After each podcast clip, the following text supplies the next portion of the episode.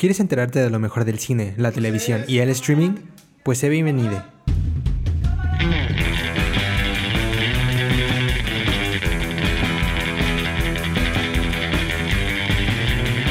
Esto es Kino Podcast.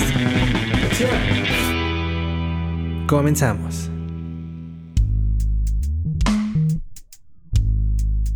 Hola a todos, sean bienvenidos a esta nueva edición de su podcast favorito de cine, televisión, streaming, pues ahora sí que todo lo que quieran que tenga que ver con la industria de los audiovisuales y el entretenimiento.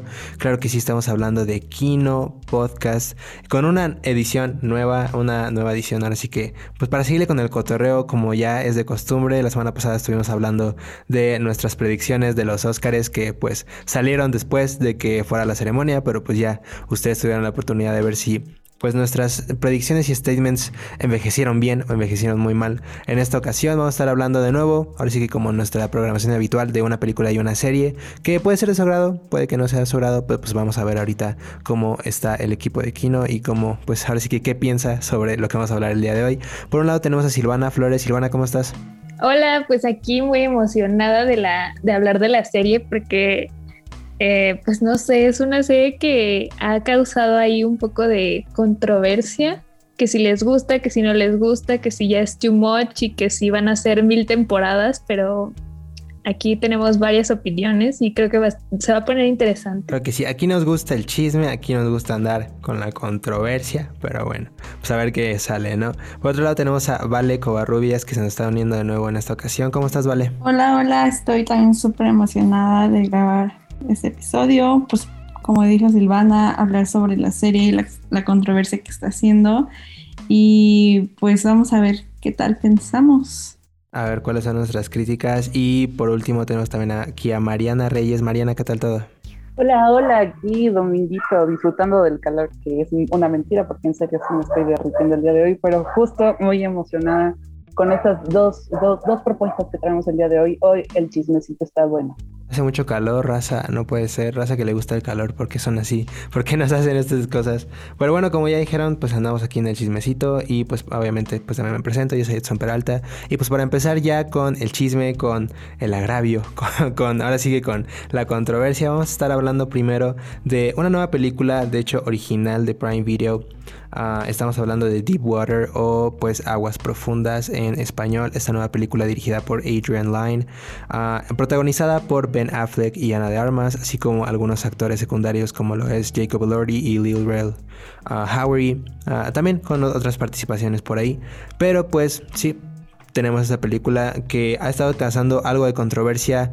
Este, la primera película de Adrian Lyne también en casi 20 años, lo cual yo creo que también hace un poquito de ruido. Pero pues para empezar con la plática de esta película le voy a pasar la palabra a Mariana. Mariana, para que me cuentes más o menos de qué, de qué se trata esta película Aguas Profundas, qué podemos esperar de este nuevo material original de Prime Video. Claro que sí, es una propuesta bastante interesante. Ahí les va el chismecito, pues esta película trata sobre un hombre que permite que su esposa tenga relaciones fuera del matrimonio para salvar su dicho matrimonio, pero de repente los amantes de su pareja empiezan a morir y el primer sospechoso claramente es Vic Van Allen, que es el protagonista, interpretado por Ben Affleck.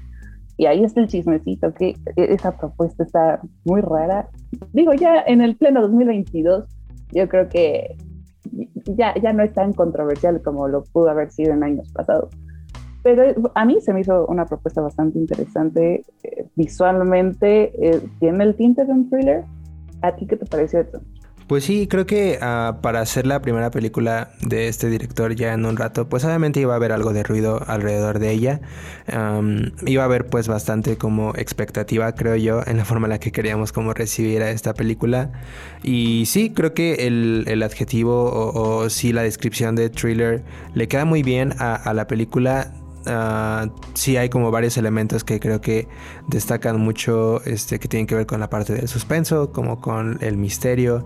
Este ya también acostumbrándose un poquito a la línea que tenía este Adrian Lyne como director también hay cuestiones pues de bastante o sea como de erotismo dentro de la película lo cual pues para el catálogo del mismo director pues no se sale mucho como de su de alguna forma línea creativa o pues como línea visual y, de, y de historia.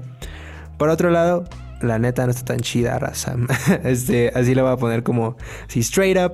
Ah, hay varias cosas que no creo que estén tan cool. Este, Definitivamente, o sea, primero que nada, como ya dijiste Mariana, ah, la película nos da una historia pues bastante interesante, algo que yo creo que pues sí, para la gente que le gusta el misterio podría pues interesarle bastante, porque pues la verdad es que es un plot que tiene muchas como capas y muchas cosas de las que puedes como agarrar.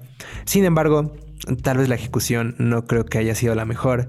Ah, y, la verdad es que me siento mal específicamente por la gente que, que, se pone como en los papeles de, las actuaciones en esta ocasión, porque hay muchos actores y, actrices eh, involucradas que, que pues tienen un montón de talento. Ya literal mencionamos a, Ben Affleck y Ana de Armas, quienes son pues nuestros protagonistas.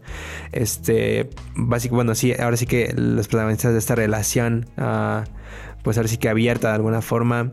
Ah, y, la verdad es que yo personalmente no me creo mucho de, las dinámicas ni de la química que nos ponen ni Ben Affleck ni Ana de Armas en pantalla. Me cuesta un poquito de trabajo de repente como que creer como de, ay, sí son pareja y así, no, como que, como que es como de medio difícil este, creérmela así al 100. Este, por un lado, también destaco un poquito la participación de Jacob Elordi. Tal vez a la gente que este, ya ubica a Jacob Elordi lo podrán ah, pues ubicar mejor por su papel como Nate Jacobs en este en Euforia, en esta serie de la que estuvimos hablando también hace algunas semanas. Este, yo creo que hace un buen papel, yo creo que hace una buena participación, sin embargo tal vez se pierde un poquito en lo demás. En general creo que es una película que le hace falta muchas cosas.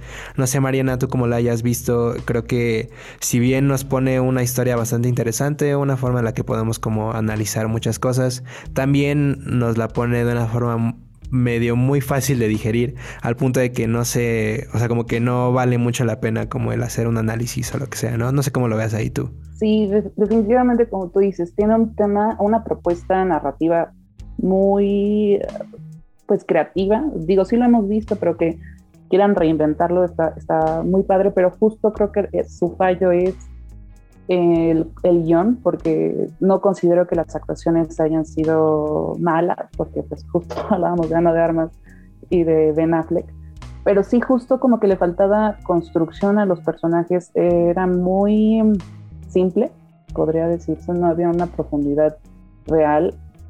Y justo eh, todo es muy en tu cara, como que quieren jugar a esto de, de ah, averigua quién es el verdadero asesino, quién está matando a, a estas personas. Pero es muy fácil de deducir, eh, o, a lo mejor no de deducir, sino de, ver que no es lo que por donde te están llevando. Y entonces esto yo creo que le quita un poquito de, emoción a la, peli, a la película, de, que de verdad te lo creas, lo, lo, que estás viendo, porque justo, o sea, son estas cosas que no te están diciendo, que no te permite creértelo. Eh, es un poquito complicado pero justo no, no, no se lo acredito a los actores porque, eh, o sea, si nada más analizamos a los actores y su actuación, la verdad es que a mí esa parte se me hizo brillante. Si te crees eh, realmente qué es lo que está sucediendo en cuestión emocional, pero en la narrativa no funciona, es muy simple, podría decirse. Sí, y es que también ah, ahorita mencionaste que la parte del guion yo creo que es lo que, en lo que más falla la película, lo cual yo creo que estoy de acuerdo. Sí creo que eh, el guion es este un aspecto muy que destaca bastante por el hecho de que sí no nos da mucho trabajo o, no nos da como mucho material con el que podamos como trabajar nosotros como audiencia. Y definitivamente también se nota que ese guion tampoco es pues como el mejor material que le pueden dar como a, los actores o actrices en esta ocasión, ¿no? También a mí me gustaría destacar que creo que tampoco es mucha cuestión de Adrian Lyne como en su papel como director.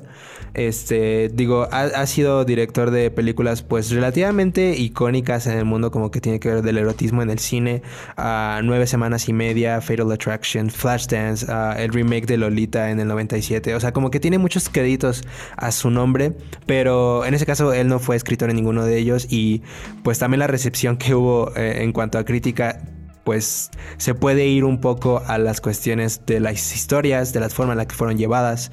Y en este caso, pues ah, Adrian Lyne no fue responsable de esos guiones, al igual que no es responsable tampoco en sí de este guion. Sin embargo, pues tampoco la presentación creo que es como la más interesante. Este, entonces sí, tal vez le hace falta un poquito de cosas a esta película como para atrapar el, pues ahora sí que la atención de todo el mundo. Mariana, no sé si también quieres como hablar un poquito de eso o, o qué otras cuestiones te gustaría como resaltar sobre, pues ahora sí que la presentación y la forma en la que nos dieron esta historia, porque ya dijimos, nos faltaron muchas cosas y pues sí, es como un poquito no creíble la forma en la que estamos viendo esta historia desarrollarse, ¿no?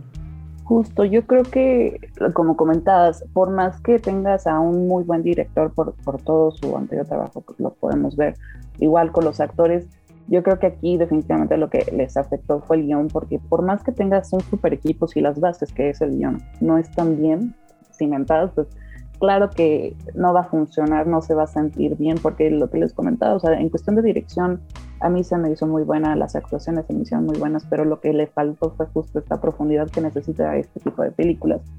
Y también es, por ahí sorprendente el que le sucede esto, sobre todo teniendo en cuenta que es una adaptación de un libro escrito por Patricia Highsmith, que, que, le sucede este tipo de cosas porque si ya lo tienes en un libro, literalmente, eh, digo, no, no, estoy hablando por experiencia, pero justo ya tienen todas estas herramientas que nutren la historia y, básicamente nada más es esculpirlo, por así decirlo, un poquito. Pero incluso fans ya de, la novela hablaron de, de, que, por ejemplo, el final lo cambiaron, no vamos a dar spoiler, pero eh, justo que, que, sepan que ya esta narrativa ya funciona, ya tiene cierto eh, rango de, de, personas que ya conocen este contenido y que no lo aprovechen, eso es lo que, pues sí, uno se queda así con, con mal sabor de boca, porque la verdad es que esta película pudo ser una película muy buena, una película que puedas disfrutar y que realmente sí decir, por ejemplo, que, que te cueste pensar realmente qué es lo que está pasando, que, te, que tengas que hacer un esfuerzo para eh, resolver el enigma de la película, que yo creo que estas películas justamente es lo que más llama la atención, el que puedas verlas y estar haciendo deducciones y toda esta parte emocionante de las películas. Y esta es una que no te permite, es muy, muy fácil, por así decirlo, pero otra vez nuevamente no es no, no, creo que haya sido cuestión de actuaciones ni de dirección porque la verdad es que esos dos asuntos son bastante buenos pero sí el guion está muy pobre. Y la verdad curioso porque justo quienes se encargaron del guion en esta película es primero Zach Helm, este escritor que ha trabajado, la verdad que pocas películas, creo que la más interesante y la más importante que tiene en su catálogo es Stranger Than Fiction, esta película protagonizada por Will Ferrell de 2007. Y por otro lado tenemos a justo el mismo Sam Levinson, el creador y uno de los productores de Euphoria. Entonces pues digo, ubicábamos a Sam Levinson como esta figura con unos guiones también de repente cuestionables en cuanto a diálogos, en cuanto a, de alguna forma exposición, pero también muy ricos en cuanto a, supongo que significados, capas y cuestiones así, porque pues habíamos visto ese tipo de historias en Euforia, pero en esta ocasión pues nos falló un poquito. Creo que sí hay unas cuestiones que pudieron haber salido mucho mejor, pero pues para terminar esta parte, Mariana, ahora sí que tal vez ya la gente ya sabe este cuál es nuestro veredicto, pero pues ahora sí que rápido, ¿la recomiendas? ¿No la recomiendas? ¿Qué dices? Pues así, si tienen ganas de una película que lo sabe pensar, definitivamente no. Si, quieren estar un dominguito ahí, pues a lo mejor digo, por, no, no, lo voy a decir más bien por respeto al trabajo de estas personas, pero sí no es una película que eh, en mi opinión, será memorable, pero pues sí, la puedes disfrutar ahí, es palomera. Hágalo por el morbo, raza. yo personalmente no, no la recomiendo mucho. Por el chismecito, exactamente. Sí, yo la verdad no la recomiendo tampoco mucho. Creo que sí hay unas cuestiones que definitivamente pudieron haber sido hechas de mucha mejor forma. Pero bueno, digo, ahora sí que si quieren acá echarle un ojo, pues está disponible en Prime Video. Es esa película, pues Ah, original de Prime Video para que la chequen.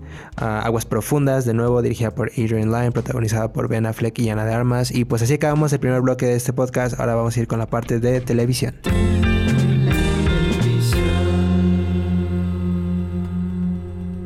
Y ahora para hablar de la parte de televisión tenemos una serie que de hecho también ha estado haciendo ruido porque pues hace poquito se estrenó pues de la que estamos hablando esta segunda temporada de una serie original de Netflix Y pues estamos hablando, claro que sí, de Bridgerton, esta serie creada por Chris Van Dusen y producida por Shonda Rhimes. Entonces, pues vamos a ir pues con lo que se trata en esta serie. Silvana, si me podrás dar un poquito de contexto, qué podemos esperar de una serie como lo es Bridgerton y específicamente también de esta segunda temporada. Sí, pues primero que nada es una historia que está basada en las novelas de la escritora Julia Quinn y trata de la vida como en la alta sociedad en Londres por ahí de los 1800 en donde había como estas temporadas de casamenteras y pues las personas que tenían mucho dinero tiraban la casa por la ventana eh, a la hora de organizar bailes y fiestas, todo para poner como el nombre de su familia en alto y pues también con el propósito de que sus hijas consiguieran al mejor, pues sí, al mejor contendiente para ser su esposo y pues los Bridgerton en esta historia son como tal los protagonistas porque son cuatro hermanas y cuatro hermanos que irán como viviendo sus historias de amor cada temporada. Eh, pues sí, en esta alta sociedad de ese entonces. Y la temporada se centra en Daphne, que es una de las hermanas más grandes. Y en la segunda, ahorita es el, el primogénito de los Bridgerton, que es Anthony, y pues es una serie llena de chisme, drama, romance, y pero, o sea, sí, sobre todo chisme. Chismecito, nuestra especialidad aquí en todos lados. Este, y pues sí, una serie que también ya estaba, pues por lo menos esperándose para la segunda temporada. De hecho, justo creo que en el anuncio de la segunda temporada, ah, a principios del año pasado, ah, se anunció que iba a ser renovada para una segunda y tercera temporada. Entonces, pues todavía podemos esperar más chisme de Bridgerton. Pero pues ahora sí que vale si podrás darme también un poquito de lo que pensaste de esta segunda temporada, de qué crees que anduvo acá chido, este, y pues ahorita le seguimos también con el cotorreo. Entonces, vale, ¿qué pensaste de esta segunda temporada de Bridgerton? Em, creo que la historia en esta segunda temporada está siendo un poco más cliché y no se está, está desarrollando de una forma eh, más esperada, por así decirlo, ya que pues, en la primera temporada sí te sorprendían varias cosas sobre la historia, em, pero sin embargo siguen teniendo como esa misma estética. Eh, a mí me recuerda mucho a Juicio y Prejuicio por los vestuarios, la escenografía, pero es más, la historia siento que se me hace un poco esperada en la segunda temporada y hace que no la quieras seguir viendo, pero de una manera te da curiosidad lo que, lo que va a pasar. No sé qué, qué piense Mariana. Podría decirse que es eh, eh, esperado, es cliché, pero yo creo que esto también es lo que la gente quiere, por así decirlo, a quien no le gustan eh, los tropos estos de enemigos amantes y rivales amantes, que pues básicamente que es lo mismo que pasó durante la primera temporada. A, mí personalmente se me hace una muy buena serie porque a pesar de que nos da todos estos eh, tropos o clichés de, de, e, estas historias de amor, la verdad es que es bastante entretenido, bastante divertido. es una, bueno, por ahí la, la primera temporada tuvo unas escenas bastante controversiales en las que yo estoy un poco de acuerdo. Pero esta segunda temporada, la verdad, personalmente me gustó más que la primera está más mm, entretenida. Tiene, en, mi opinión, tiene más elementos. Hay personajes por ahí que uno de repente es como, ah, no, ¿por qué? Pero justo, o sea, si a ustedes les gusta eh, Gossip Girl y, Orgullo y Prejuicio, que personalmente Orgullo y Prejuicio está en mi top de películas, esta serie la pueden disfrutar perfectamente y justo ya eh, esta, esta serie ya está incluso eh, tiene un, por ahí una propuesta que ya está confirmada de una precuela, va a ser eh, la historia de, de la reina en este mundo ficticio. Y la verdad es que se me hace maravilloso porque no solamente vamos a poder ver la historia, que por ahí vemos cachitos en, en, en la serie en Bridgerton de la vida de la reina, ahora vamos a poder conocer su, e, eh, sí, su época, cómo es que llegó a ser reina, la historia con, con, con, el rey, que la verdad es que esos puntos de la historia se me hacen muy interesantes que puede ser bastante bien desarrollado, una exploración muy, muy interesante.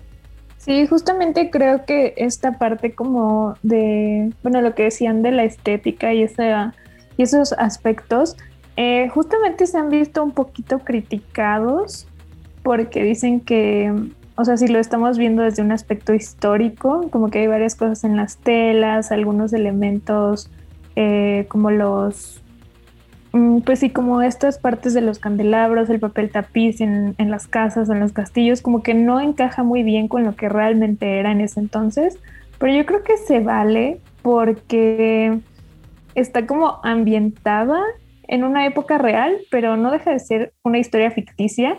Y yo creo que pretende quedarse como de ese lado.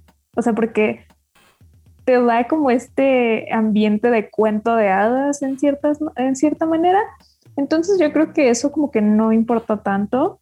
En, pues sí, en este sentido, yo sé que el vestuario y el diseño de producción siempre es como súper importante, pero aquí yo creo que no se quisieron ir por ese lado de que, ay, no, es que este, la reina solamente usaba tales colores o, pues nunca hubiera tenido de que 10 perros mascota y cosas así.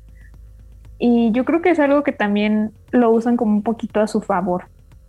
Eh, y en esta parte que decían de, de los personajes, a mí también me está gustando más la segunda temporada porque a pesar de que sí es muy cliché y Siento que eso, eso lo están haciendo porque se basa mucho en los libros que utilizan este recurso. Eh, los, los, protagonistas de la primera temporada a mí se me hacían muy aburridos. O sea, como que sentía que su historia era como muy gris y les hacía falta un poquito de personalidad. Y ahorita en la segunda temporada yo amo a Anthony y a Kate. O sea, no, no, soy fan absoluta como del slow burn que se va generando entre ellos desde la primera vez que se ven.